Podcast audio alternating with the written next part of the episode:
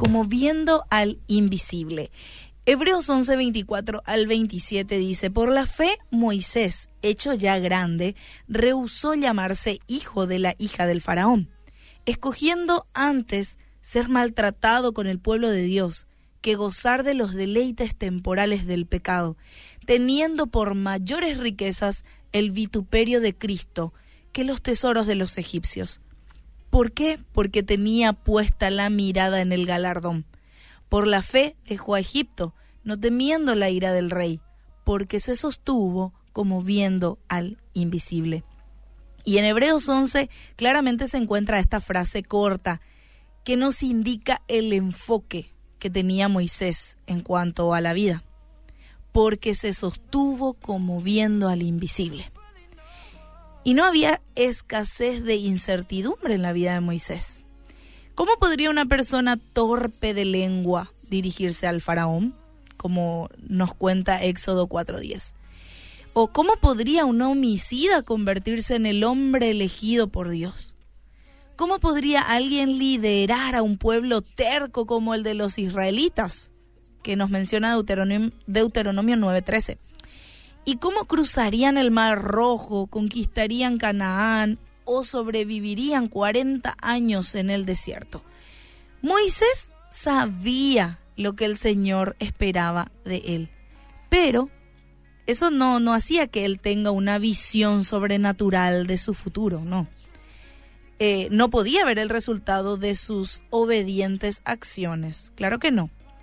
El líder israelita avanzó por fe. Sí, por fe. Confiando en el poder del Señor para guiar, proteger y vencer. Moisés recibía su seguridad solo de Dios, quien cumplía siempre sus promesas. ¿Y cuántos de nosotros ahora caminando estamos así confiados en Dios al 100%. Muchos de nosotros nos gustaría de repente ver como una película, ¿verdad? ¿Qué va a pasar después? Eh, ¿O qué va a pasar con este examen que rindo mañana? ¿O, ¿O qué va a pasar con esta situación económica que tengo hoy? ¿Verdad? Pero Moisés es un gran ejemplo para nosotros, porque toda la seguridad que había en él provenía de Dios. Y eso no significa que no llegó momentos donde él flaqueó en su fe, o donde se sintió inseguro, o donde hizo cosas por su propia, eh, por su propia mano, ¿verdad? A veces se equivocó también, pero toda eh, su fuente de seguridad estaba en Dios. Y la vida nuestra no se volvió más segura en los milenios que desde que Moisés condujo a los israelitas a la tierra prometida, ¿sí? Los creyentes de la actualidad también se hacen preguntas como, ¿me voy a casar alguna vez? ¿Qué pasará si pierdo mi empleo? ¿Qué le pasaría a mis hijos si muero?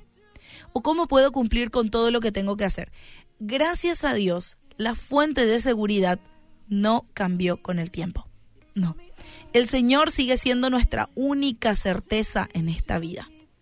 Y vos podés contar con aquel que es fiel, justo y misericordioso. La lección entonces que aprendemos de la vida de Moisés es aferrarse con tenacidad al Señor, incluso en las situaciones que parecen irremediables. No, esas situaciones también están en sus manos. Y además, aunque el camino luzca oscuro y desconocido, Él va delante de nosotros. Por tanto, te invito a que sigas avanzando con confianza, como viendo al invisible.